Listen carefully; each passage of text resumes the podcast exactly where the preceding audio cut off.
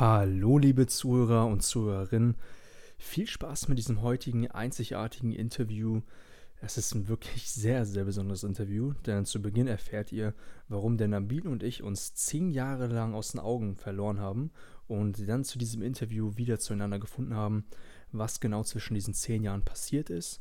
Und vor allen Dingen erzählt Nabil uns in diesem Interview, was er auf all seinen Reisen gelernt hat und vor allen Dingen, wie es überhaupt denn dazu kam, dass er CEO von Everest Trade wurde und wieso der ganze Prozess dahinter war und inwiefern er euch Tipps gibt für euch, die ihr auf euer Leben übertragen könnt, sodass ihr auch möglichst von einem, von einem Trader, der ja sehr, sehr viel Arbeit da reingesteckt hat, ähm, was auch mehr oder weniger zu seiner Leidenschaft wurde, was ihn genau antreibt, inwiefern ihr das für euch übernehmen könnt, eure eigene, eigene Leidenschaft dadurch zu kreieren, aufzubauen und ebenfalls ordentlich Drive für euer Leben zu entwickeln, für eure eigene Leidenschaft. Viel Spaß dabei, ordentlich Inspiration zu tanken und seid gespannt auf dieses einzigartige Interview.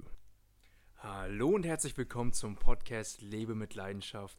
Mein Name ist Christian Blehm und heute erzähle ich mal eine Geschichte, bevor wir heute mit einem ganz, ganz interessanten Interview starten. Und zwar sitzen wir hier gerade bei einem ganz besonderen Menschen, den ich schon längere Zeit kenne. Das ist nämlich der Nabil Weikemper. Das ist auch heute unser Interviewgast. Und was ihr wissen müsst, so wie es überhaupt zu diesem Interview zustande gekommen ist, finde ich mega interessant. Ähm, und zwar ist es so, dass Jesse und ich ja im Urlaub waren dieses Jahr in Kroatien. Einen Tag nach Kroatien hatte ich direkt ähm, ein Spiel gepfiffen. Ich selber bin auch noch Schiedsrichter und war dann da an der Linie. Und da habe ich tatsächlich Nabils Cousin kennengelernt. Vorher kannte ich Nabil noch gar nicht. Da hat mir sein Cousin von dem Nabil erzählt, was der, der Nabil so macht. Und Nabil hat ein eigenes Unternehmen gegründet, welches Everest Trade heißt. Darüber wird er später noch mehr erzählen. Und da hat er mich direkt mit ihm connected. Und jetzt, vor circa Viertelstunde, haben wir geklingelt, kam hinein und ich meinte direkt, hey, warte, irgendwo kenne ich dich doch. Ich kenne dein Gesicht doch irgendwoher. Irgendwo habe ich dich schon mal gesehen. und dann dachte ich auch nur so, hey, ich kenne dich auch. Irgendwo kennen wir uns doch. Und dann meine ich so, hast du mal Yu-Gi-Oh! gespielt? Ja, normal, ich habe auch vorher Yu-Gi-Oh! gespielt. Du warst ja auch vorher auf diesen Turnieren. Ja, ja, okay, jetzt weiß ich, woher ich dich kenne. Wir waren nämlich früher immer gemeinsam so auf Yu-Gi-Oh! Turnier, haben früher immer äh, leidenschaftlich Yu-Gi-Oh! gespielt. Das hat jeder Junge bestimmt mal gemacht. Wer nicht, der, der hat halt echt keine Kinder. Jeder muss mal Yu-Gi-Oh! gespielt haben. Und deswegen finde ich das ganz witzig, wie das alles zustande gekommen ist. Und wir haben uns jetzt bestimmt schon locker seit zehn Jahren nicht mehr gesehen. Jeder ist so seinen Weg gegangen. Und jetzt nach zehn Jahren haben sich unsere wieder Wege wiedergefunden. Wir sitzen wir hier, machen gemeinsam das Interview. Und ich freue mich riesig drauf, Nabil, dass wir uns so auf diese Art und Weise wiedergefunden haben, praktisch uns jetzt hier sehen. Deswegen freue ich mich auf das Interview und herzlich willkommen in unserem Podcast und erzähl doch mal, wer denn so der Nabil Weikemper ist und was ihn so ausmacht und ja, was macht mich aus? Ich bin ein ganz spontaner Junge, ähm, sehr friedlich, mache eigentlich gar nicht so viel. Die meiste Zeit meines Lebens sitze ich wirklich vor dem PC, ähm, handle an der Börse und ähm, reise leidenschaftlich. Ja? Nicht wie jeder andere mit einem Flugzeug in ein Hotel und dann einen Strand vor der Tür. Ganz gerne mit dem Auto, entweder durch Europa oder durch Asien ja, ich liebe es, wenn ich, wenn ich beweglich bin, wenn ich weiß, okay, nachts bin ich hier, andere Nacht bin ich dort. Ja, das macht mich aus. Ähm, zu meiner Geschichte. Eigentlich gar nicht so viel Besonderes. Ich muss auch ehrlich sagen, ich hatte sehr viel Glück und war eigentlich, glaube ich, wie jeder andere Junge. Ähm, hab meine Scheiße gebaut bis zur siebten, achten Klasse, neunten Klasse. Äh, war nicht der friedlichste Junge. Dann irgendwann habe ich kapiert, okay, mach deinen Abschluss, mach ein ordentliches Abitur und dann kannst du für dich entscheiden, was du machst. Und ähm, das habe ich dann auch gemacht ich muss noch anmerken, in meinem Abitur habe ich Matheprüfungen verkauft. Ja, ich, ich war, ich war nicht, ich war nicht ähm, der reichste Junge. Ja, so kannten mich auch meine ganzen Freunde. Man kennt es, von der Mama kriegt man 5 Euro für die Busfahrt und dann versucht man irgendwie mit Tricksereien 2,50 Euro zu sparen, indem man die erste Busfahrkarte dem Busfahrer am Nachmittag noch einmal zeigt. Und ähm, ich hätte dann gedacht in meinem Abitur, okay, wo wir die Matheprüfungen geschrieben haben, schreibe ich in der Prüfung mehrere Prüfungen und verkaufe die andere, ja, die anderen Prüfungen, die ich geschrieben habe.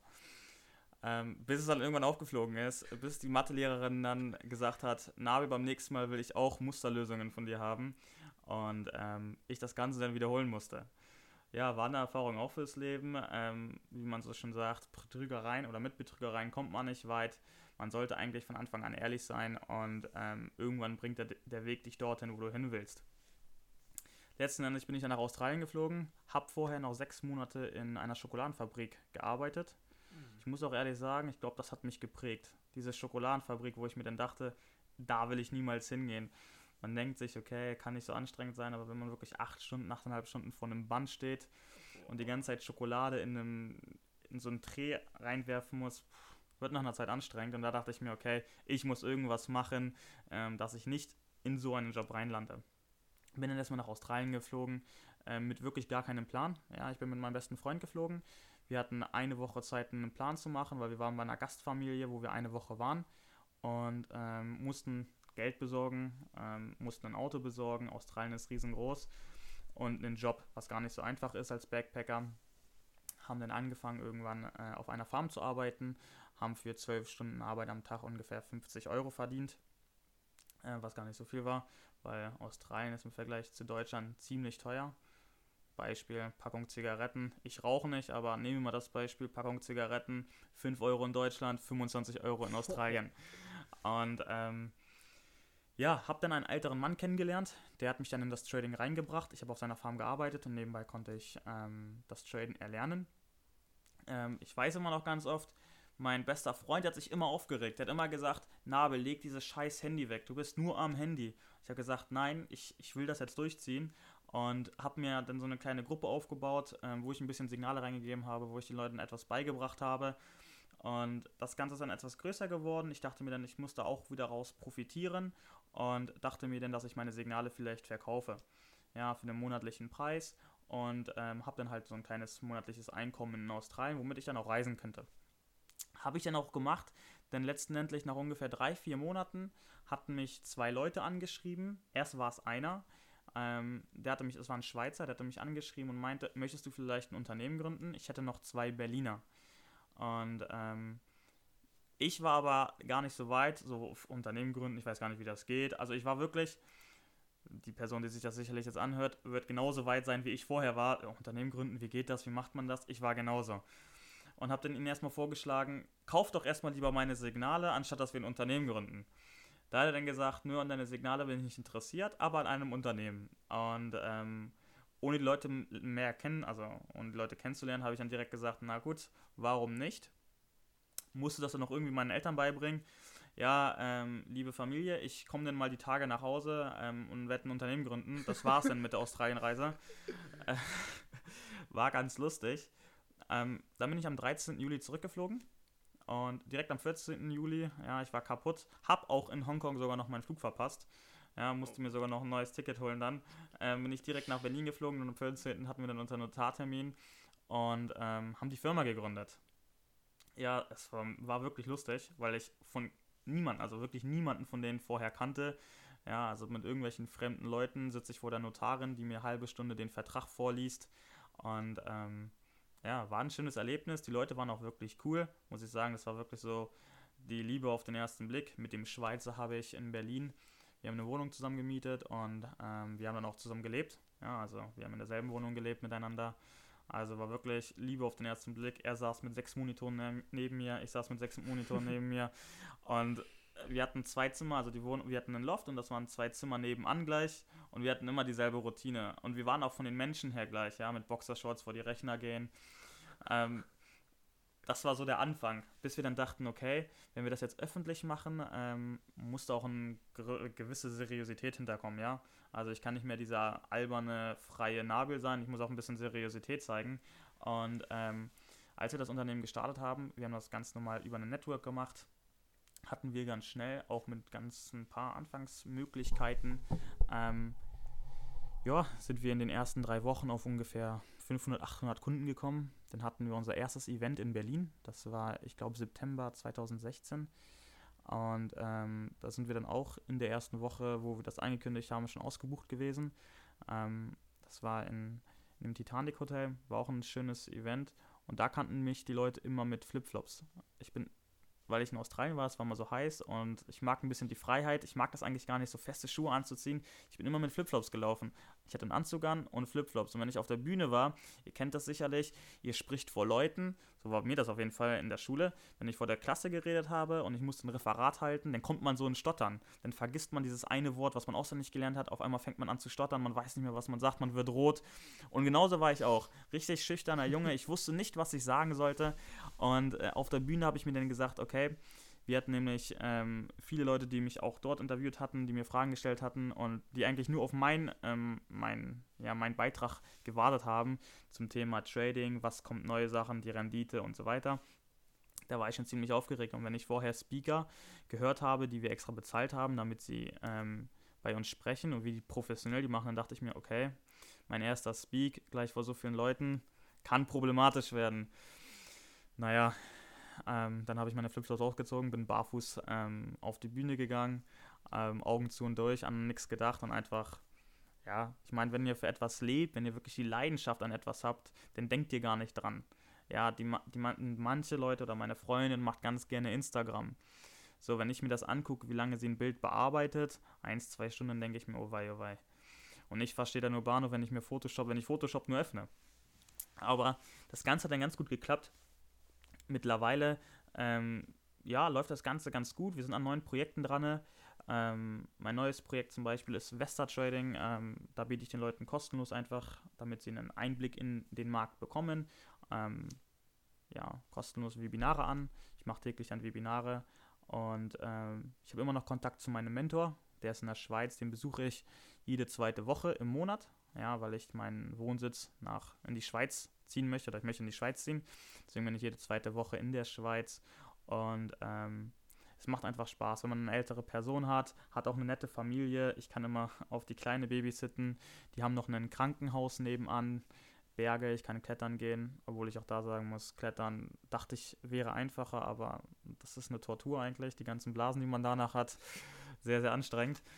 Ja, aber so ähm, geht dann der Weg einfach, man macht seinen Job, man macht das, ja, wofür man lebt im Endeffekt. Ich könnte mir auch gar nichts anderes vorstellen. Die Familie sagt immer, Nabel, du machst ja so viel Stress, geh doch einfach studieren, mach was. Ähm, dann sage ich mir selber, warum soll ich studieren gehen? Mein Job gefällt mir, ich verdiene mein Geld da, ich bin frei, ja, also ich kann mir meine Zeiten selber aussuchen. Ich muss nicht sagen, okay, ich muss jetzt von 8 bis 18 Uhr arbeiten. Natürlich auch hier habe ich einen Job, wo ich sagen müsste, okay, wäre gut, wenn ich um 8 Uhr anfange. Ähm, aber ich kann es selber aussuchen. Ja? Ich kann aufstehen und sagen, okay, heute mache ich was oder heute mache ich was nicht. Es gibt nur einen einzigen Nachteil. Das sage ich immer wieder, wenn ich mit meiner Freundin diskutiere und sie ihren Job hat. Sie kann sich, wenn sie Lust hat, zum Arzt gehen und einen Test holen. Dann kriegt sie trotzdem ihr Geld. Ich kann es nicht machen. ähm, ich habe halt nur das Privileg, wenn ich morgens aufstehe, ich könnte entscheiden, ob ich arbeiten gehe oder nicht. Aber diese Frage sollte gar nicht im Raum stehen, weil wenn ihr für etwas arbeitet, wofür ihr lebt, dann, dann steht ihr selbstverständlich auf, dann habt ihr Spaß dabei und dann macht ihr den Job auch einigermaßen ganz gut. Ja, das war jetzt schon mal ein sehr schöner Einblick so in deinem, in deinem bisherigen Leben. Du hast jetzt schon ganz, ganz weit ausgeholt. Da ist einiges passiert seit den Yu-Gi-Oh! Turnieren auf jeden ja, Fall. Ja, definitiv, definitiv. Ähm, was würdest du sagen, war jetzt neben Glück, du hast ja gesagt, du hattest ja auch eine Menge Glück, so die wichtigsten Faktoren, weshalb du heute da bist, wo du heute stehst? Mhm. Erstmal, ähm, man sollte gar nicht darüber nachdenken. Ich hatte meine beste Freundin, ähm, die kommt auch aus, äh, aus Lüneburg und die hatte mir mal gesagt, ich hatte ihr davon darüber erzählt, über das Unternehmen, sie hatte gesagt, Nabel, mach's. Du hast nichts zu verlieren. Was hast du zu verlieren? Entweder es klappt oder es klappt nicht. Man sollte gar nicht über die Risiken nachdenken, weil die Risiken machen euch im Kopf nur kaputt. Ja, also wenn ihr denkt, oh scheiße, ich könnte dadurch pleite werden oder scheiße, ich verliere Zeit. Ja, jeder Mensch muss irgendwo anfangen. Ja, ich meine, du kannst heute studieren gehen und nach dem Studio wirst du Taxifahrer. Hast du auch Zeit verloren. So, also denkt gar nicht darüber, was ihr verlieren könnt. Denkt eigentlich nur darüber, was könnt ihr gewinnen und wofür ihr lebt. Ja, wenn ihr ein Ziel habt, setzt das Ziel auch um und erreicht das oder versucht das Ziel zu erreichen. Kannst du uns nochmal an den Moment zurückführen, wo du da beim Notar saßt und sie einfach diesen 30-minütigen Vertrag vorgelesen hat? Wie hast du dich in dem Moment gefühlt? Wie, wie war so die, das, das Innenleben von Nabil, von dem damaligen Nabil, der da drin saß? Also der, der, da, na, der damalige Nabil, ich, ihr kennt das sicherlich, ihr seid in einer Klasse und ich war in der Klasse immer früher der Klassenclown, der nie zugehört hat und so weiter. Und eigentlich da ging es mir dann auch so. Dann saßen wir da haben jeder die Unterschrift gemacht und dann habt ihr so ein 40, 50-seitiges Blatt Papier vor euch oder so ein Stapel Papier und sie liest halt wirklich alles durch. Und ähm, dann sitzt ihr da und eigentlich in meinem Kopf ging, ich habe es gar nicht realisiert, dass ich jetzt gerade ein Unternehmen gründe. Vielleicht ging es mir alles viel zu schnell. Aber ich saß tatsächlich wirklich nur bei Facebook und habe Fragen beantwortet. Ach, entspannt, ey. Ähm, wenn du jetzt, wenn du jetzt ähm, sagen würdest, okay, du würdest jetzt von dem Punkt aus, wo du damals warst, nochmal starten mit dem Wissen, was du heute hast, was würdest du anders machen? Was ich anders machen würde. Das ist eine gute Frage. Wenn ich das Wissen, hätte ich vielleicht früher gestartet, aber wenn ich das Wissen hätte, was ich jetzt habe, äh, und ich das früher hätte, dann hätte ich vielleicht direkt nach meinem Abitur angefangen. Aber ich sage auch immer, wenn ich früher gestartet hätte, hätte ich nicht das gesehen, was ich gesehen habe. Ich glaube, ich würde, ich würde rein theoretisch gar nichts ändern. Ja, ich glaube, alles, was in meinem Leben sich aufgebaut hat, hat mich einfach geprägt. In Australien hatte ich einen Job, da musste ich zwölf Stunden arbeiten, habe ich 50 Euro verdient, hatte dann etwas Glück bei einer anderen Farm, dort habe ich dann 33 Dollar die Stunde verdient, musste aber 19 Stunden arbeiten. Ähm, ich weiß nicht. Ich würde, ich glaube, ich würde gar nichts ändern. Ich würde mir trotzdem, wenn ich das Wissen früher hätte, hätte ich trotzdem damit gewartet und mir trotzdem nochmal die Welt angeschaut. Mhm. Um, ähm, du hast jetzt schon öfter mal die, die verschiedenen Arbeitsmöglichkeiten erwähnt, die du damals hattest auf den verschiedenen Farmen, auf die du zugekommen bist. Und du hast erzählt, dass du damals da praktisch schon seinen ersten Mentor kennengelernt hast, der dir das Traden nahegelegt hat. Und kannst du uns da nochmal so zurück in diesen Moment führen, als du zum ersten Mal mit dem Traden in Verbindung gekommen bist, wie du dich da gefühlt hast und wieso so die, die ersten Schritte bei dir waren, so dieser Prozess, dass wir mal so den Anfang sehen, wie es denn bei dir gestartet ist. Mhm. Das war erstmal so, man kennt das aus dem Fernseher, Wall Street, die ganzen Filme, man sieht die ganzen Laptops und dann saß ich da auch oder ich bin in seinen Raum gegangen. Das war ja, war vielleicht so groß wie das Wohnzimmer hier. Das war gar nicht so groß, aber der halbe Raum war halt wirklich mit PCs geschmückt und dann dachte ich mir so, okay, cool, das sieht ja wirklich interessant aus.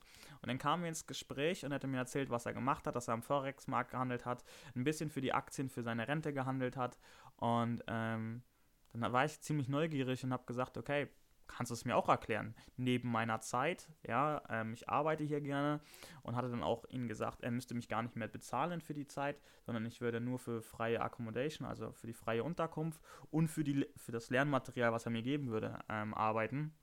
Dann hat er gesagt, er war ganz cool, war ein älterer Mann, hat gesagt, nein, pass auf, du kannst ganz normal arbeiten und wir nehmen uns einfach ein, zwei Stunden der, am Abend die Zeit und ich erkläre dir ein bisschen. Und ähm, ich bin da so ganz wissbegierig, man kennt das sicherlich. Das ist, das ist bei den, bei den Kindern sehe ich das immer, wenn sie ein neues Spiel haben. Wenn sie kriegen neues Spielzeug und die wollen das Spielzeug gar nicht loslassen und spielen die ganze Zeit damit. Leider ist es bei den Menschen nicht beim Lernen so, ja, weil wenn sie lernen wollen, sagen die immer, okay, ich mache lieber das und das. Und ich war da aber sehr wissbegierig und habe eigentlich nach den zwei Stunden immer noch weiter gelernt, mir Sachen durchgelesen, ähm, war dann bis drei, vier, fünf wach, ja, hatte eine Stunde Schlaf und dann musste ich direkt weiterarbeiten. Wow. Ähm, ja, war aber ein cooler, cooler Moment, wo ich dann gesehen habe, okay, Forex, jetzt bist du da auch mal drin, eine erfahrene Person. Ja, ist wirklich cool.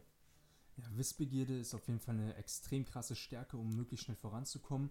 Und was ich auch da extrem besonders an dir finde, ist, dass du dann da auch das Mindset hattest, nicht für Geld zu arbeiten, sondern für Wissen zu arbeiten, weil du weißt, dass sich langfristig viel mehr voranbringen wird. Genau. Wissen, was du erhältst. Ne? Genau. Und wie schnell war denn letztendlich so der Prozess, ab wann, wann war der Punkt, wo du gesagt hättest, wo du gesagt hast, okay, jetzt bin ich an einem Punkt, wo ich schon ein gewisses Level habe und schon in meinem Gebiet ein Experte bin, um anderen Menschen was beizubringen. Wie hast du dich da gefühlt und wie hast du das für dich zu eigen gemacht und dann direkt umgesetzt, sodass du es anderen beigebracht hast? Was mhm. hast du genau gemacht? Welche Schritte bist du da gegangen? Mir haben natürlich erstmal die Leute gefehlt. Ja, ich war nie auf Facebook. Wenn man sich mein Facebook anguckt, vor meiner Firma habe ich nie einen Post gemacht, ich habe keine Sachen geliked, keine Sachen kommentiert, ich war viel zu schüchtern dafür.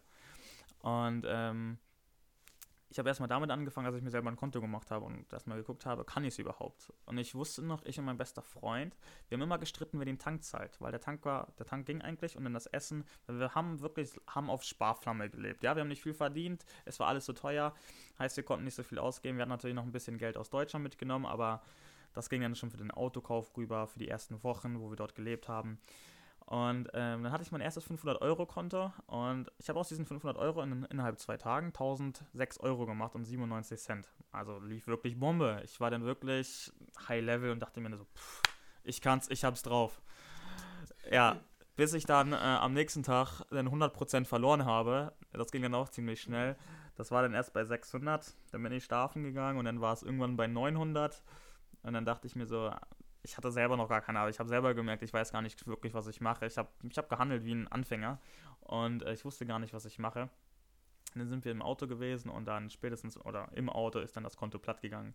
War natürlich dumm, weil wo ich diese 100% gemacht habe in den Tagen zuvor, habe ich natürlich meinem Freund gesagt, pass auf, ich kann jetzt alles ausgeben, ich bezahle den Tank, ich bezahle das Essen, ich muss dann irgendwann nur das Geld auszahlen. Ich habe es ja auf dem Brokerkonto, ich müsste es ja nur noch auszahlen, aber habe nicht damit gerechnet, dass ich gleich wieder verliere.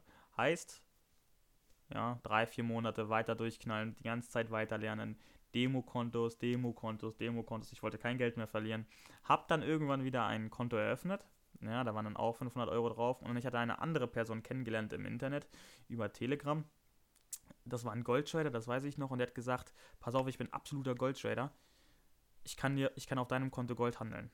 Habe ich dann auch gemacht und dann bin ich eines Tages aufgestanden, direkt am nächsten Tag und das Konto war wieder platt. War nicht ganz platt, waren 150 Euro noch drauf. Und mit diesen 150 Euro bin ich so weit gekommen, wie ich jetzt stehe. Ja, ich habe sie ganz normal hochgehandelt. Ähm, ich habe nur noch gehandelt neben meinem Mentor. Ja, der hat mir dann das Risiko gezeigt.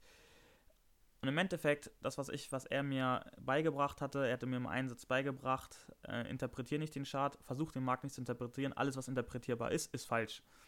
Und äh, wenn man sich das gemerkt hat, dann hat das so Klick gemacht im Kopf. Dann dachte man sich, okay, ich verschwende gar nicht mehr die Zeit, die Nachrichten oder den Markt zum Analysieren. Man handelt nur noch das, was man sieht. Und ähm, ja, dann hat es irgendwann geklappt. Aus diesen 150 Euro wurden dann irgendwann 700 Euro ging dann weiter hoch und dann ab ich 1100 Euro hatte, habe ich dann für einen gehandelt ähm, von einem besten Freund von Nick Geringer. Der hat Webseiten ähm, programmiert und da hatte ich aus seinem Konto, das waren 500 Euro, habe ich 1500 Euro gemacht. Und ähm, zum Thema Nick Geringer, er war Networker, hatte viele Leute um sich, hat das natürlich, es ging das schnell publik hatten wir eine Telegram-Gruppe gemacht, dann waren da über 200 Leute drin. Dort habe ich dann kostenlose Signale reingeschickt und irgendwann habe ich dann den, den Entschluss gezogen, dass ich sage, okay, pass auf, ich mache daraus jetzt auch einen Gewinn und verkaufe halt die Signale. Und so ist es dann letzten Endes dazu gekommen, dass ich den Leuten das ein bisschen beigebracht habe. Nachts, ja, ich bin ja Nacht gefahren. Man kann sich das so vorstellen, wenn Nacht bei uns ist, ist es Mittag in Deutschland. Ich bin nachts die Harvest-Maschine gefahren. Ja, das ist eine Maschine, die fährt 2 km/h über Weintrauben, um die Weintrauben abzuschaken. Und in, den, in dem Wagen habe ich meine Webinare gehalten. Ja, also ich bin gefahren, habe dabei die Webinare gemacht und den Leuten das Trading erklärt. Also ich liebe solche Stories zu hören. Also da, kann ich jetzt erstmal stundenlang hier rumgrinsen und einfach nur diese Story feiern. Ähm, kannst du noch mal kurz den Satz erwähnen, den du kurz genannt mit, der, mit dem Interpretieren? Ähm, das ist mir noch mal kurz im Kopf geblieben, jetzt ist mir der, der Satz ausgegangen. Kannst du mhm. noch mal kurz erwähnen? Ja, alles, was interpretierbar ist, ist falsch. Interpretiere nicht das, was du siehst. Kannst du es noch mal genauer definieren? Ja, ähm, wenn man sich den Markt anguckt, aber man kann es auch, auch im Leben beziehen. Ja, ähm, wenn die Freundin heimlich am Handy ist, interpretiert man ja auch, da ist jetzt ein Freund, man macht sich irgendwelche komischen Gedanken, die Freundin geht fremd oder sonst was und der Mensch reagiert ja drauf, ist ja menschlich, ja, wenn er denkt, die Freundin geht fremd, ändert er sich auch, ändert er sein Verhalten. Im Endeffekt gehen beide dann getrennte Wege, ja. Und die Frau kann nicht mit der Eifersucht klarkommen, der Mann wird verrückt, weil er denkt, die Frau geht fremd. Und das gleiche ist auch in dem Markt wiederzusehen, wiedergespiegelt. Hat er immer gesagt, pass auf, versuch nicht den Markt irgendwie zu interpretieren. Die nächste Kerze könnte hochgehen, da sind jetzt fünf grüne Kerzen gewesen, jetzt muss doch da eine rote Kerze kommen oder Export-Import-Daten waren negativ, jetzt müsste doch der Markt fallen. Ähm, das sollte man nicht machen. Man mhm. sollte gar nicht den Markt interpretieren. Also im Prinzip, de denk einfach nicht, dass deine Aktie dir fremd geht. Genau, beispielsweise. Ähm, du hast ja schon mal einen Speaker-Auftritt gehabt, hast du gesagt. Und so, ich weiß jetzt nicht, auf was für einem Level so deine Zuhörer da waren, inwiefern sie sich mit der Materie auskannten. Ich persönlich jetzt als Laie zum Beispiel, ich habe so gut wie gar keine Ahnung vom Traden.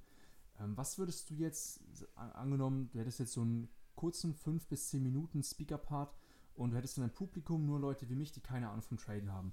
Was genau würdest du ihm erzählen, um möglichst viel innerhalb dieser kurzen Zeit über das Traden beizubringen? Ich würde es gar nicht so kompliziert machen. Ich ich habe jetzt Webinare auch, ja, also ich gebe ähm, Webinare, hatte jetzt gestern mein erstes Webinar. Dort hatte ich auch Anfänger, die komplett nichts verstanden haben. Ich musste den Metatrader erklären, ähm, wie sie überhaupt handeln können und so weiter.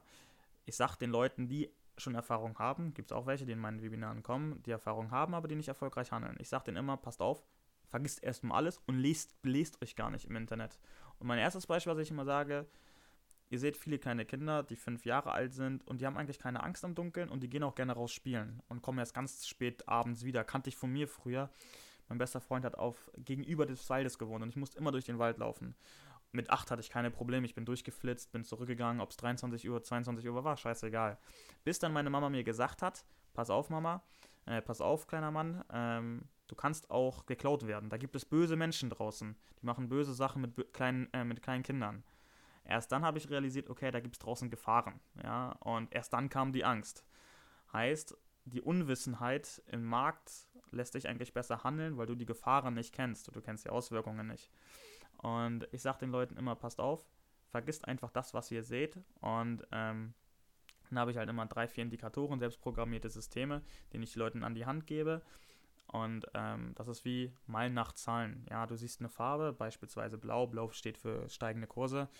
Und wenn du blau siehst, dann weißt du, okay, du solltest auf steigende Kurse setzen. Wenn du rot siehst, solltest du auf fallende Kurse sehen. Ich mache das eigentlich so wirklich wie für kleine Kinder. Weil ich sage immer, interpretiert nichts. Und das, was du handelst, sollte am besten auch deine Großoma können, deine Mutter können und deine kleinen Geschwister.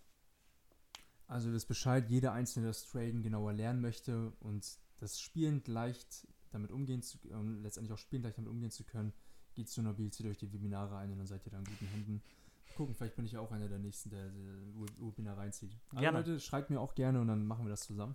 ich kann dann nochmal gerne, ähm, ihr wisst Bescheid, Christian Blehm über Instagram ganz entspannt, Facebook, wo auch immer.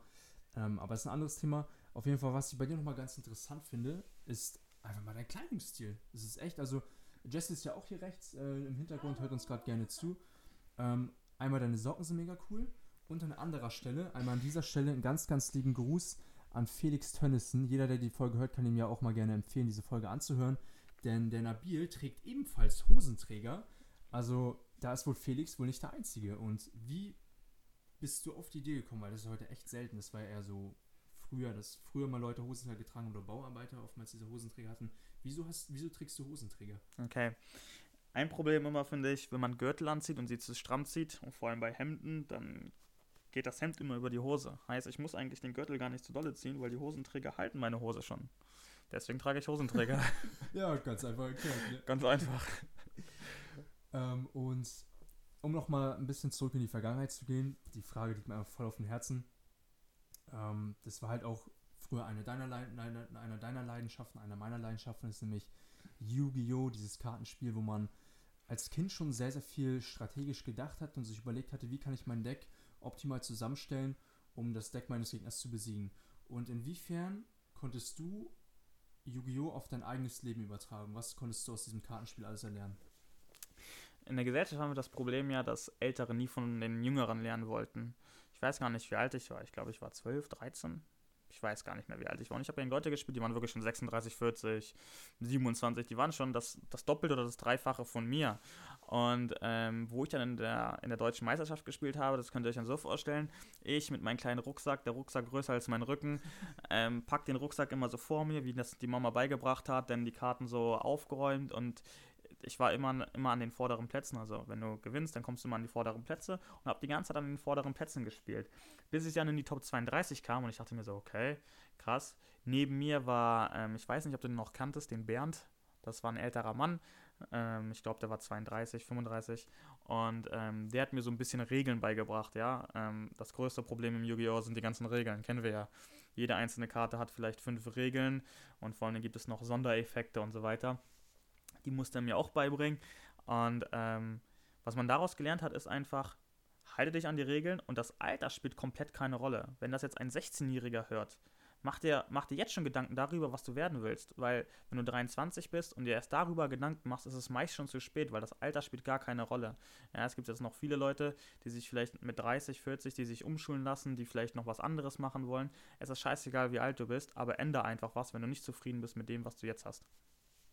Richtig starke Antwort. Also das, damit hätte ich jetzt nicht gerechnet, dass man da wirklich so viel aus Yu-Gi-Oh! rausziehen konnte und die Antwort finde ich wirklich richtig gut. Und vielleicht haben wir jetzt so den einen oder anderen jetzt nochmal wieder so die Leidenschaft für Yu-Gi-Oh! wieder entdeckt. ich glaube, ich sollte wieder anfangen. Ja, echt so. Ähm, und angenommen, wir haben jetzt auch einige Zuhörer, die jetzt 40, 50 sind oder wie du auch gesagt hast, völlig egal welches Alter. Was denkst du denn, wie lange würde es für einen einzelnen Menschen circa brauchen, um dieses Skill-Level wirklich drauf zu haben, ordentlich zu traden und daraus auch Profit ziehen zu können? Okay, an dieser Stelle erstmal lieben Gruß an die Familie Loma. Das ähm, sind so meine ersten Kunden gewesen im Bereich, ähm, wenn es um Webinare gegangen ist. Und die beiden sind 72 Jahre alt. Wow. Und wow. ähm, ich herrsche eigentlich so den Kontakt zu den Kunden immer privat. Heißt, ich möchte gerne jeden Kunden einmal privat getroffen haben. Das habe ich bei denen auch gemacht, wo ich meine Europareise gemacht habe und wieder zurück nach Berlin gefahren bin.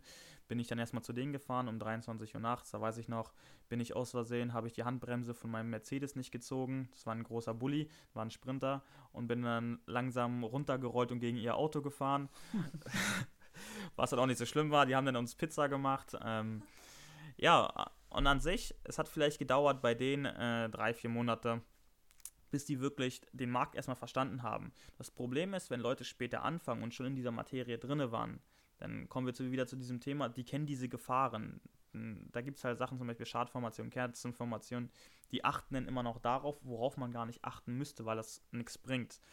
Und ähm, es liegt nur an die Person, wie, wie, wie lernwillig er ist. Wenn er das umsetzt, was ich sage, könnte das Trading rein theoretisch nach sieben Tagen lernen. Nach sieben Tagen, wow. Also ich, ich persönlich hätte jetzt gedacht, man bräuchte da schon so ein, zwei Jahre. Es ist, es ist wirklich Emotions, ähm, Emotion, eine Emotionssache. Ja, ich habe angefangen, ähm, von meinem Mentor meinen 50.000 Euro Konto zu handeln. Ging wirklich super easy, hatte ich kein Problem mit. Ich weiß noch, dann hat er mich besucht in Berlin und hatte mir meinen ersten Lohn äh, bar gegeben. Auch in Schweizer Franken war das. Und ähm, dann hat er mir ein größeres Konto gegeben und dann war ich aber bei ihm zu Hause in der Schweiz. Und komplett andere Umwelt, man lebt zu Hause bei einem Fremden, bei einer fremden Person. Der hat natürlich, hat mir ein Zimmer gegeben. Also ich hatte wirklich alles. Ich hatte ein Zimmer, ich hatte einen Pool, ich hatte ein Fahrrad, hatte sogar ein Auto zum Fahren. Also ich hatte wirklich ein gutes Leben dort. Aber das Handeln hat irgendwie nicht geklappt. Ich frag mich, bis heute frage ich mich, warum hat es dort nicht geklappt. Aber es ist einfach eine emotionale Sache.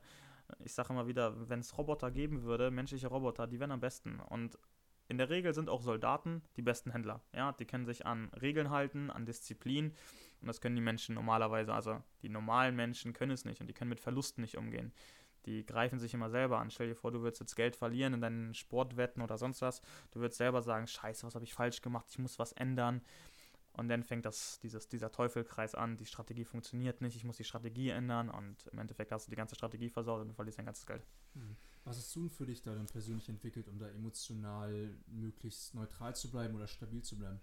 Ehrlich gesagt, auch heute sogar noch gibt es immer Probleme damit und wenn ich selber für mich merke, okay, ich rutsche wieder ab, das ist immer so, man setzt sich im Kopf, weil wir Trader, wir verdienen ja unser Geld damit, wenn wir Gewinne machen. Heißt, wenn wir keine Gewinne machen oder der Markt gerade scheiße ist, dann machen wir monatlich kein Geld. Das darf natürlich nicht passieren. Heißt, äh, man fängt an einem Tag, wenn man dann wirklich sauer ist, beispielsweise, du warst vielleicht schon 2000 Euro im Gewinn und der Markt kippt ab und du machst den Tag am Ende mit 600 Verlust zu das, das reizt dich, das macht dich sauer und dann fängst du halt äh, deine Lot Size, das Risiko etwas zu erhöhen, damit du am Ende jedenfalls plus minus null rauskommst. Aber aus das Risiko erhöhen können natürlich wieder Verlustsignale kommen und dann ähm, geht der Verlust tiefer. Und ich habe ein ganz gutes Buch gelesen, habe selber ein Buch geschrieben und das ist Trading Psychologie und der hat eine ganz, ganz gute Art, das, wie er das geschrieben hatte, mit ganz guten Beispielen. Und ich fange immer eine Textpassage immer wieder an zu lesen, die mir dann immer wieder das reinhämmert. Nabel, scheiß drauf, es gibt halt einen scheiß Minustag. Vergiss den Tag, geh weg vom PC, machen, such dir ein Hobby, spiel am PC oder sonst was, aber geh einfach weg. Und ähm, damit fange ich an, wenn ich, wenn ich selber für mich merke, okay, ich fange wieder an zu overtraden ja, es ist immer ganz gut, wenn man am Ende so ein Tagebuch führt über die Trades, ne, wenn man die Trades aufschreibt und man selber sieht, okay, scheiße, warum habe ich den eigentlich gesetzt? Der war gar nicht regelkonform, warum habe ich das denn gemacht? Und ähm, das hilft einem einfach, runterzukommen, sich zu beruhigen und ähm, ja, aber es, man, muss, es, man muss es für sich sehen. Ich mag es gerne, diese Textpassage aus dem Buch zu lesen und ähm, andere mögen es gerne einfach komplett alles abzuschalten der äh, Mentor, der geht dann immer ganz gerne mit seiner kleinen Tochter raus und ähm, spielt mit der Kleinen, dann ist er auch weg oder er macht Programmierarbeiten. Ich empfehle einfach, macht den PC aus, macht, zieht die Stecker raus und geht einfach ein bisschen an die frische Luft, liest ein Buch oder schreibt etwas, ähm, aber vergisst die ganzen Kerzen, die ganzen Zahlen. Genauso wie Aktienkurse auf und ab fallen, ist das Leben ja natürlich auch ein Auf und Ab. Und genau.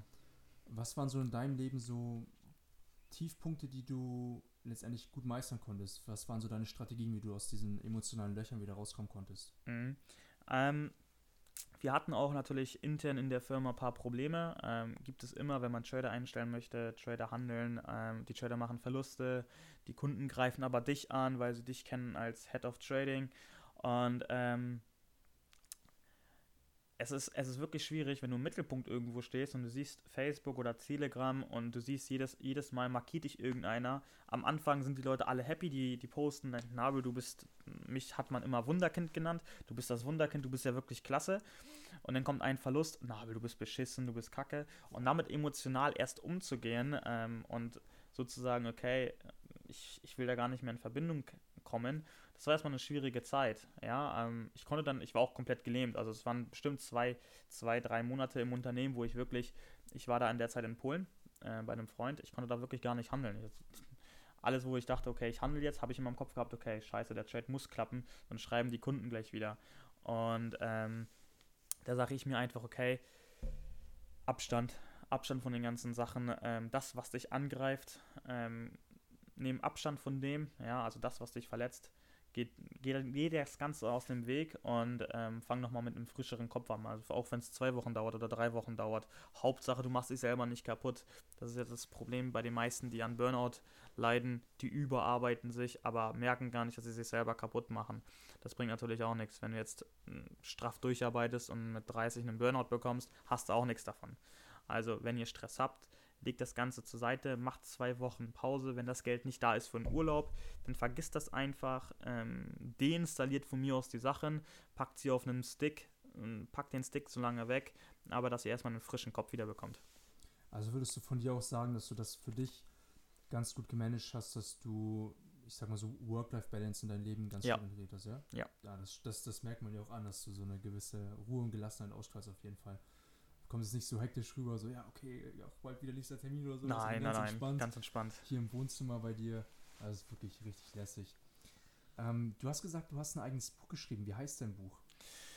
Oh, was ist das? Eine gute Frage, wie mein Buch heißt. Äh, doch, das, Name, oder was? Doch, doch, es hat sogar schon einen Namen, hat auch, ähm, war bei einem im, im Verlag schon ich müsste jetzt lügen, weil das, das Buch, das war so, ich habe immer Mitzeichnungen gemacht in den Webinaren und den Leuten das gegeben und irgendwann kam mir der Tag, wo ich ganz viel Langeweile am Wochenende habe und dachte mir dann so, diese Mitlagen, die ich geschrieben habe, die waren immer eins, zwei Seiten groß, wieso mache ich keinen Namen draus? Und das Lustige, den Namen habe ich nicht mal ausgesucht, das war mein Bruder oben.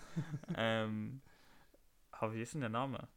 Das ist mir jetzt ja wirklich unangenehm, dass ich den eigenen Namen von meinem Buch nehme. am Ende nochmal den Raschat runterrufen. Ey, wie ist der Name?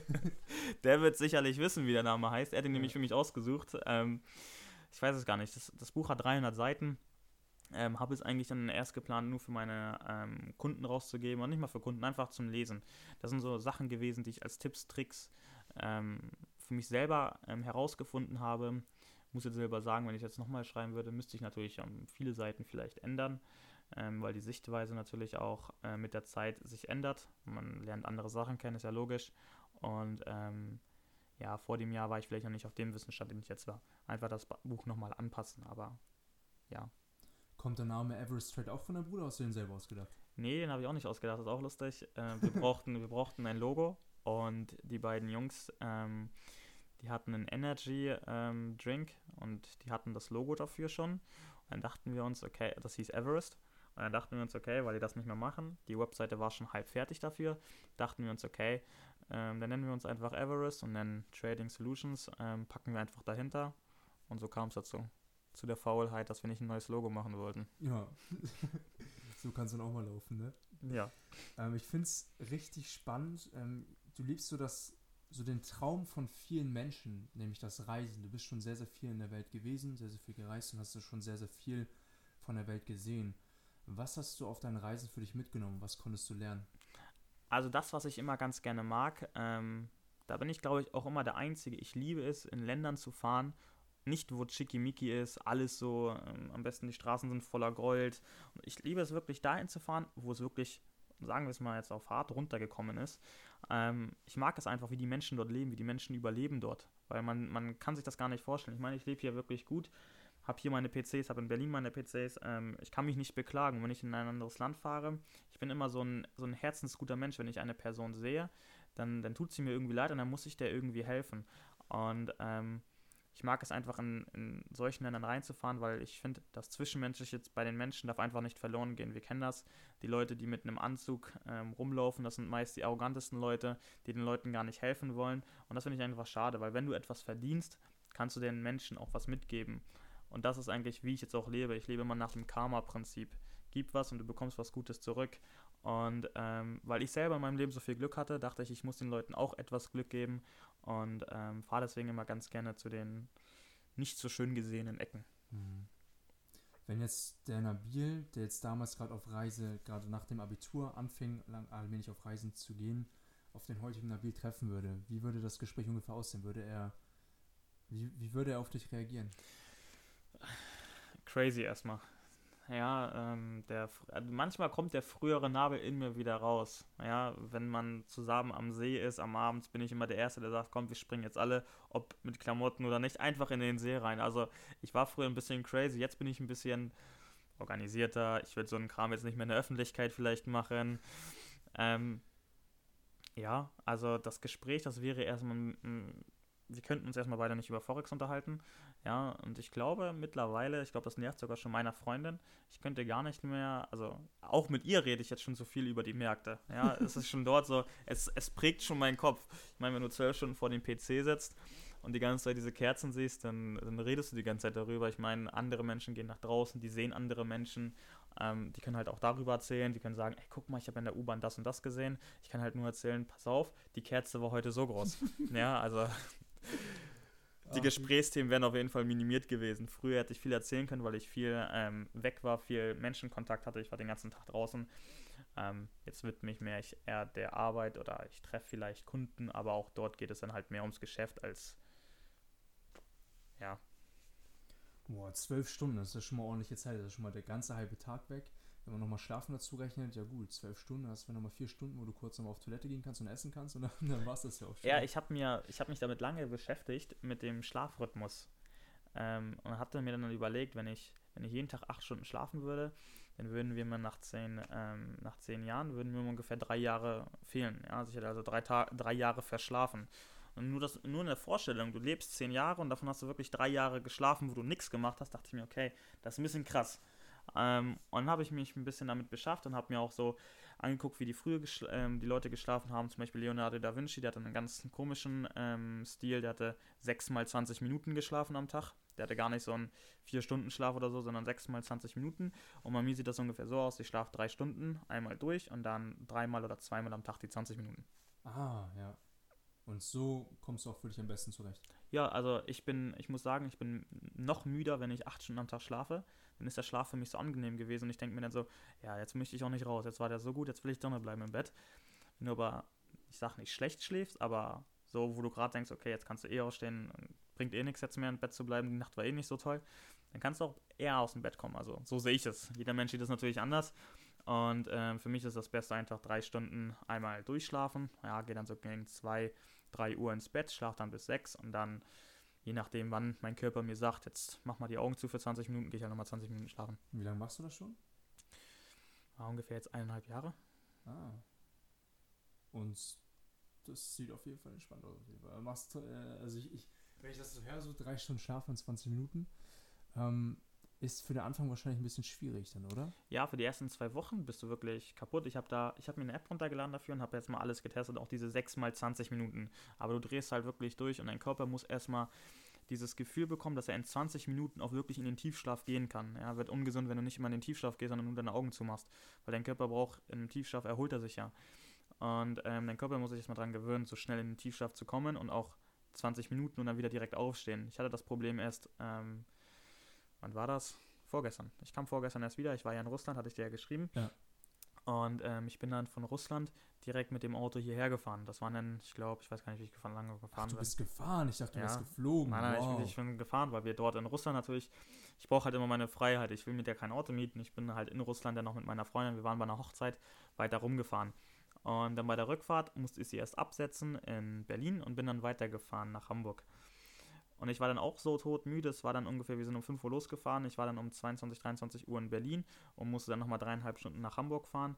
Es war dann für mich auch irgendwann so, wo ich meine ähm, Tiefschläfe bekommen habe, so, so Sekundenschläfe auf der Autobahn, wo ich mir dann dachte, okay, jetzt wird's, ja. jetzt wird's strange, jetzt, das kann ich jetzt nicht machen. Leg dich mal für 20 Minuten hin und dann fährst du weiter. Und da ist es mir dann passiert. Ja, ich bin 20 Minuten in den Tiefschlaf gekommen, stehe dann irgendwann auf und guckst auf die Uhr. Oh, vorhin hatten wir das noch 22 Uhr, jetzt haben wir es 3 Uhr morgens. und dann ärgerst du dich natürlich, weil es ja. schon so früh ist und ähm, du siehst auf deinem Navi, ach scheiße, und ich muss noch zwei Stunden Auto fahren. Ach. ja. Wie oft mir das auch schon passiert ist auf dem Weg von, von Berlin wieder zurück. Ja. Jess, Jess, ich kann es bezeugen. Ich glaube, das war dann irgendwie so 2, 3 Uhr nachts. Auf einmal war es 6 Uhr morgens, Mensch, okay. Ja. ja, ja, ähm, crazy auf jeden Fall. Aber finde ich cool, dass du das schon so lange machst und das auch so kontinuierlich durchziehen kannst. Wie lange dauert denn so eine Fahrt von Russland bis nach ähm, jetzt hier in den Norden Deutschlands? Ah, bis, bis nach Hamburg. Ungefähr 13, 14 Stunden, je nach, Stopp, äh, je nach ob du Stopp machst oder nicht. Ähm, wir hatten uns eine, eine Route schon rausgeholt, wo halt auf der Route nochmal ein Zoo war. Und ähm, das hatten wir uns auch. Und da war noch ein Schloss, genau. Ähm, eine Burg war das, genau. Eine Burg mhm. haben wir uns noch angeguckt. Hat halt nochmal ein bisschen Zeit gekostet, ne? Und, mhm. Aber sonst so 12, 13 Stunden braucht man.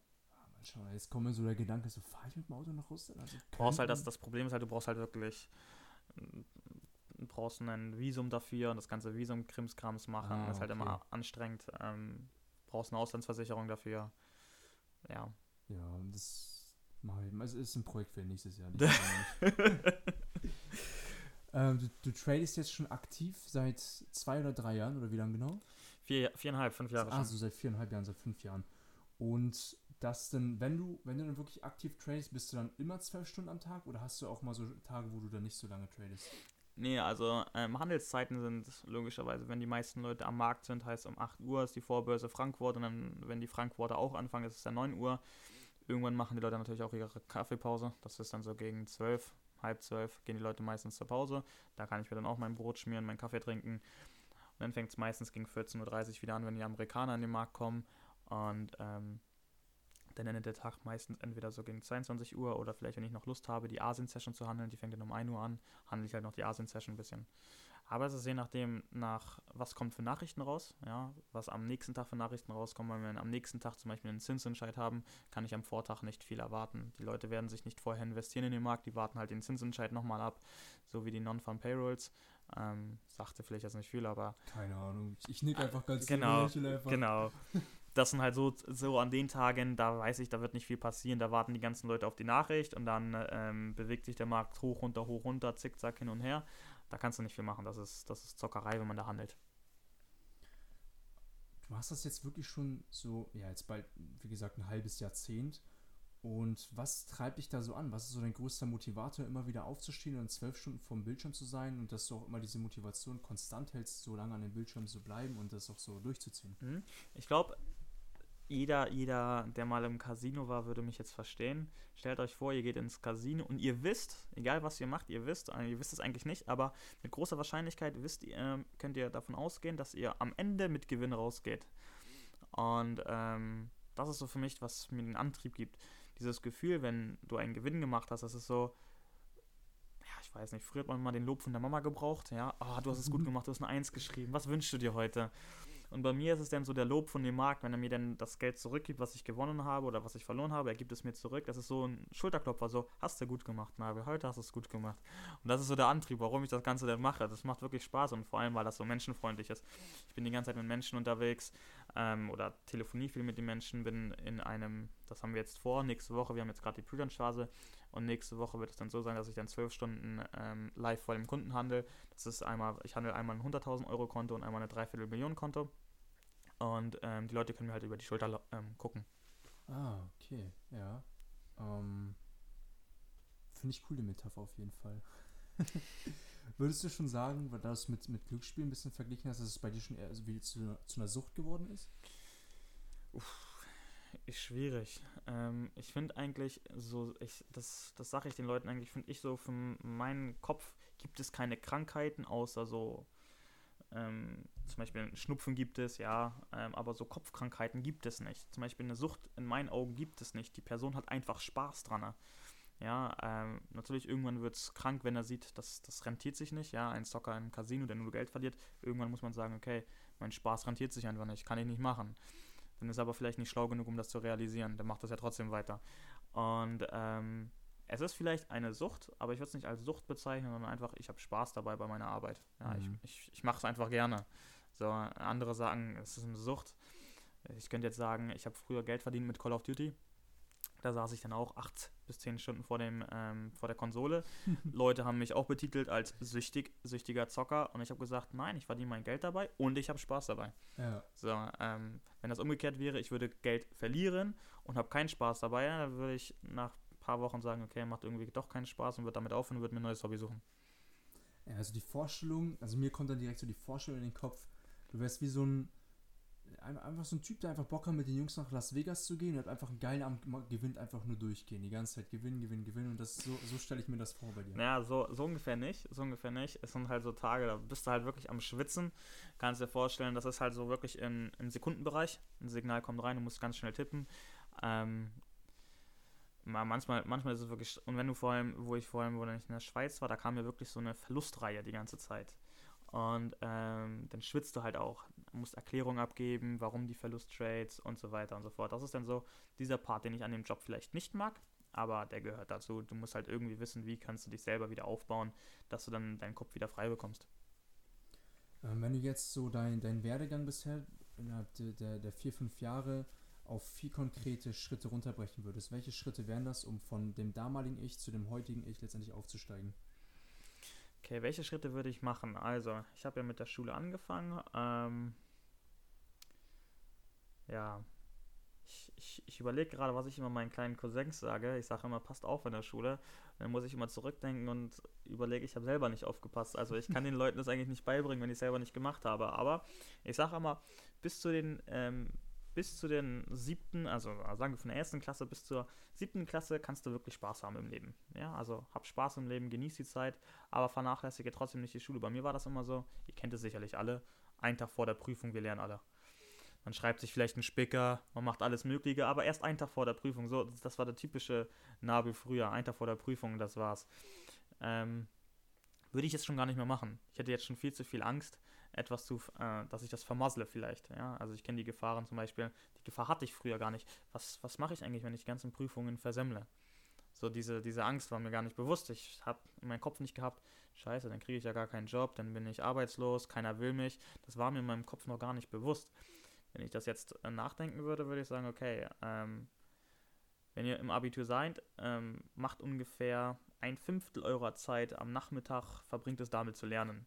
Ja, den anderen vier Fünftel habt Freizeit, habt, trifft Freunde, äh, macht was mit der Familie, habt wirklich Spaß. Nach dem Abitur ist es gar nicht ähm, bewusst, dass man ähm, direkt studieren geht. Bin ich auch gar nicht der Fan davon. Ich weiß nicht, bist du studieren gegangen? Nee. Bist du studieren gegangen? Auch nicht. Okay. Ähm, ich bin auch kein Fan davon, weil man kennt das, man freut sich eigentlich, ach, Freiheit, die ganzen Prüfungen nicht mehr und direkt da wieder reinzuknallen, hat man schon gar keine Motivation mehr. Also nach dem Abitur würde ich sagen, passt, passt auf, findet euch erstmal selber, habt Spaß im Leben, weil dann kommt eine Zeit, da würde ich auch so sagen, fünf bis zehn Jahre, wo ihr das nicht mehr haben werdet. Ja, wo ihr, ihr müsst ja auch irgendwann was aufbauen. Entweder ihr habt einen normalen Job und habt dann 30 Tage im Jahr euren Urlaub. Da könnt ihr dann euren Spaß haben oder ihr baut was eigenes auf und dann müsst ihr halt voll dahinter sein. Ja, dann könnt ihr nicht sagen, okay, heute ich halt, arbeite ich halt nur eine Stunde, morgen zwei, nächste Woche gar keine. Können nicht machen, weil dadurch baut sich nichts auf.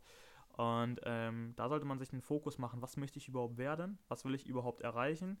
Und äh, man sollte offen sein für Sachen. Das war ich nämlich auch sehr, sehr wenig, besser gesagt. Also ich, ich war im Kopf so, ich wollte immer Ingenieur werden, ich wollte Ingenieur studieren, weil ich gute Mathe war und ich dachte, ähm, das passt dann zu mir. Meine Freundin macht Wirtschaftsingenieurin, habe sie noch mal ein paar Mal begleitet in die Uni, wo ich dann gesagt habe, ich habe keine Lust zu handeln, ich begleite dich einfach mal. Dann dachte ich mir so, pff, gut, dass ich diesen Weg eingeschlagen hätte, mhm. weil mit denen wäre ich unglücklich gewesen.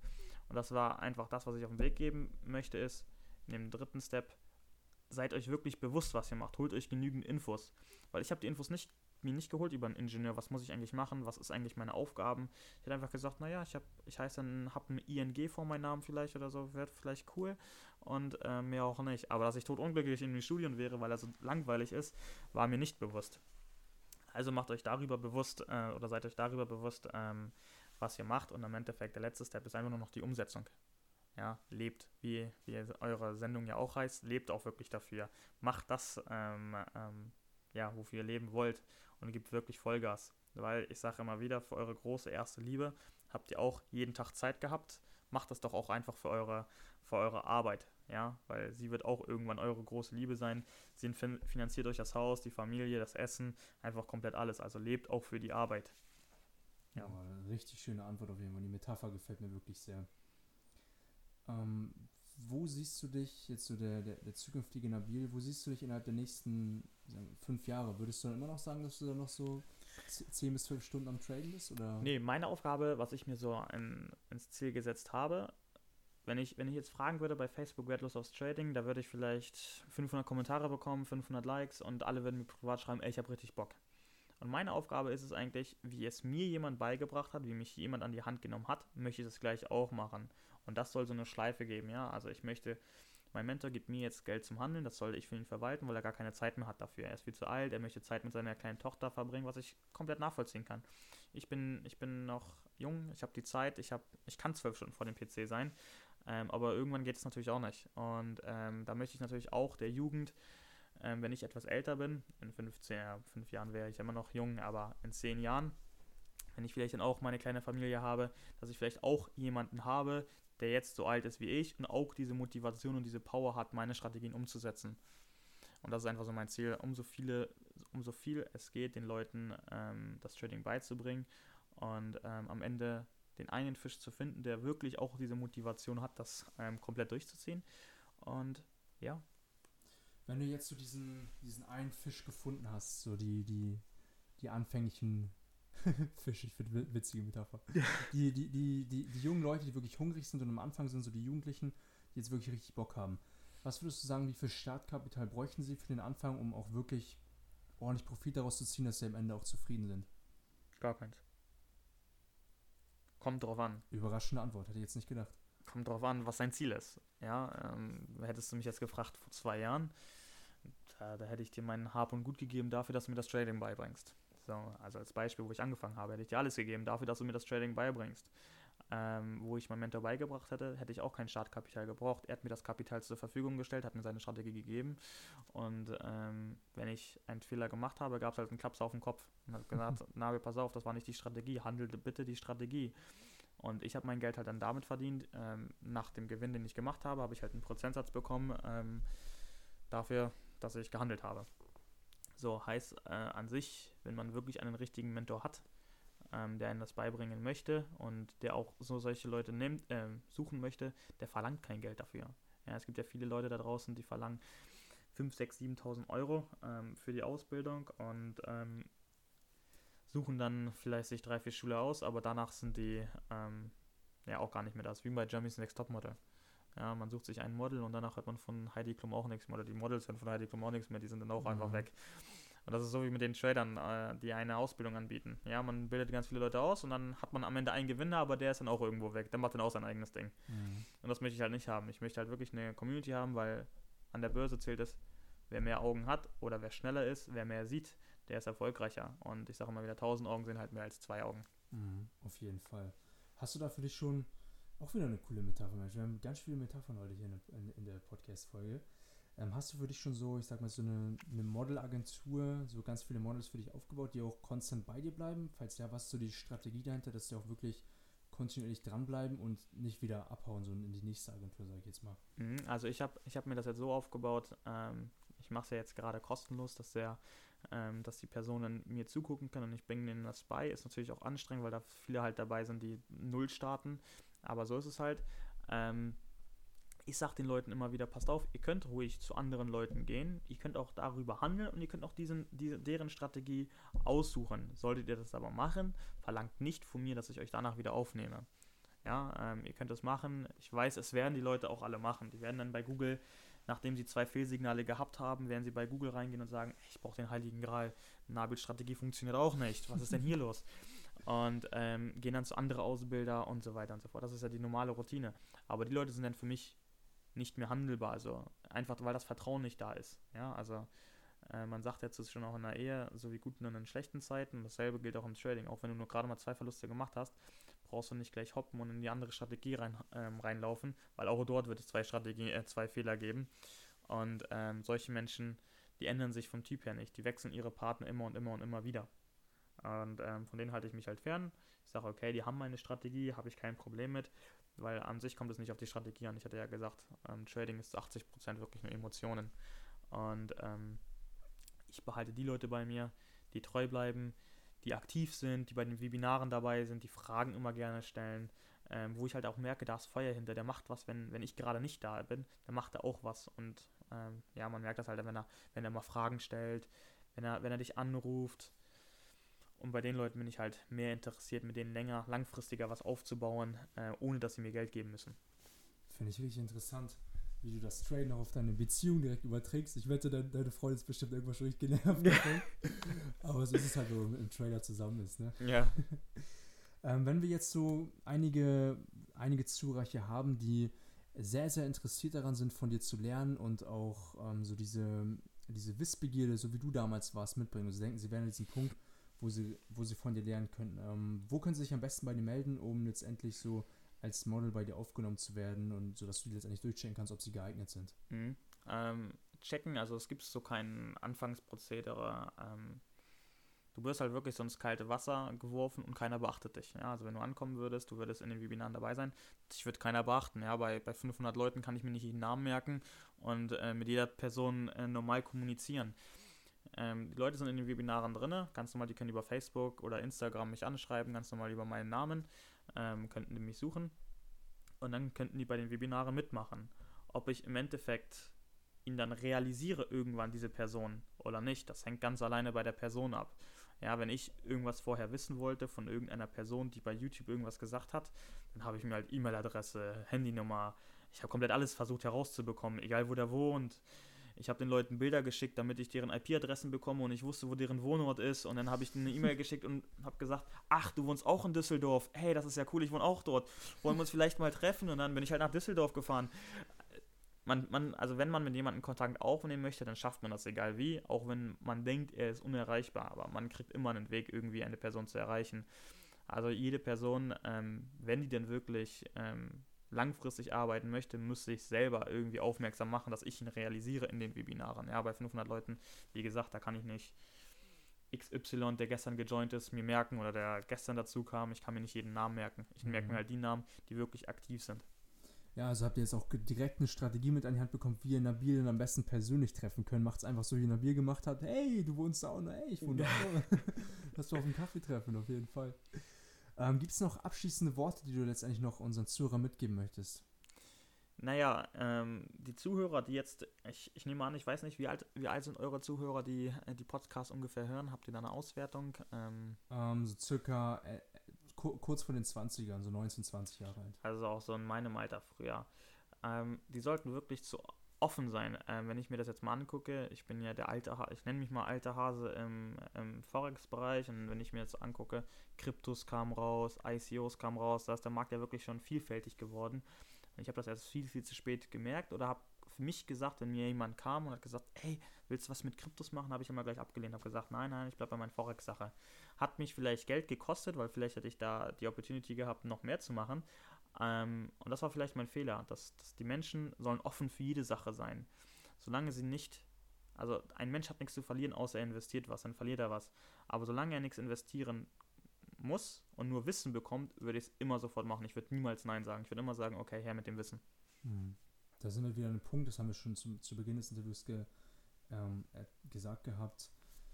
Erstens, ähm, arbeite nicht für Geld, sondern für Wissen. Und wenn ihr dann das Wissen auch noch for free bekommt, und es wirklich qualitatives Wissen ist, was ihr auch ordentlich anwenden könnt, dann legt los, Leute. Ergreift die Chance, solange sie da ist. Und das waren nochmal ganz, ganz schöne abschließende Worte. Danke. Das waren aber nicht mehr die letzten Worte. Wir haben nämlich unsere drei äh, heiligen Worte zum Schluss. Und ähm, eine Sache, die ihr niemals vergessen dürft, ist: Lebe äh, mit Leidenschaft. Leidenschaft. Wenn dir dieses Interview gefallen hat, dann hinterlasst uns gerne eine 5-Sterne-Bewertung, damit wir noch mehr Menschen erreichen können und noch mehr Menschen dabei helfen können, auf ihrem Weg ihre Leidenschaft zu finden und ihre Leidenschaft auch zu leben, sie zu inspirieren von Leuten wie zum Beispiel Nabil, um dann möglichst, möglichst großen Mehrwert zu schaffen. Und falls du mal gerne Fragen hast ähm, oder uns einfach mal erzählen möchtest, wie dein Weg aktuell so läuft und noch mehr herausfinden möchtest, ähm, was du auf deinem Weg gebrauchen könntest oder was so ein, zwei Impulse noch sind, um weiter voranzukommen, dann hinterlass doch gerne Jesse oder mir eine Nachricht. Einfach auf Facebook oder Instagram. Und bis dahin ähm, sehen wir uns vielleicht auch irgendwann persönlich. Das war doch mal heute wirklich ein sehr interessantes Interview. Ich selber fand am coolsten, was der Nabil meinte, dass er persönlich extra Fehler gemacht hat, damit wir uns diese Fehler bewusst machen und auch direkt merken und in Zukunft nicht mehr machen. Das ist auf jeden Fall eine Sache, die ich für mich mitgenommen habe, auch so mein Leben einbauen möchte. Einfach mal Fehler, bevor sie überhaupt passieren, schon mal extra zu machen, damit letztendlich diese Assoziation im Kopf kreiert wird, ähm, dass ja, wir diese Fehler eben nicht nochmal machen wollen. Genau, und ich hoffe doch, dass ihr für euch auch was ordentlich mitnehmen konntet. Ähm, kommt möglichst schnell in die Umsetzung. In der kommenden Folge ähm, werdet ihr auch noch ganz, ganz viel mitnehmen können. Da bin ich zu Gast in einem Podcast, der wirklich sehr, sehr cool ist. Ähm, meint ihr ein Podcast? Seid gespannt auf die nächste Folge. Am Montag ist es soweit, da wird sie hochgeladen. Und da könnt ihr euch ebenfalls am Ende auch nochmal mitnehmen für euch, ähm, wie ihr Informationen am besten euer Leben überträgt und auch besten umsetzt. Deswegen freut euch auf den heutigen, auf das heutige Interview. Seid ihr schon mal sehr, sehr viel Ihr habt schon mal sehr, sehr viel tanken können für euch fürs Wochenende. Und am Montag kommt schon direkt die nächste Folge. Seid gespannt. Es ist wirklich wieder einmal eine sehr, sehr besondere Folge. Und ansonsten wünsche ich jedem Einzelnen ein tolles Wochenende und genießt die Zeit.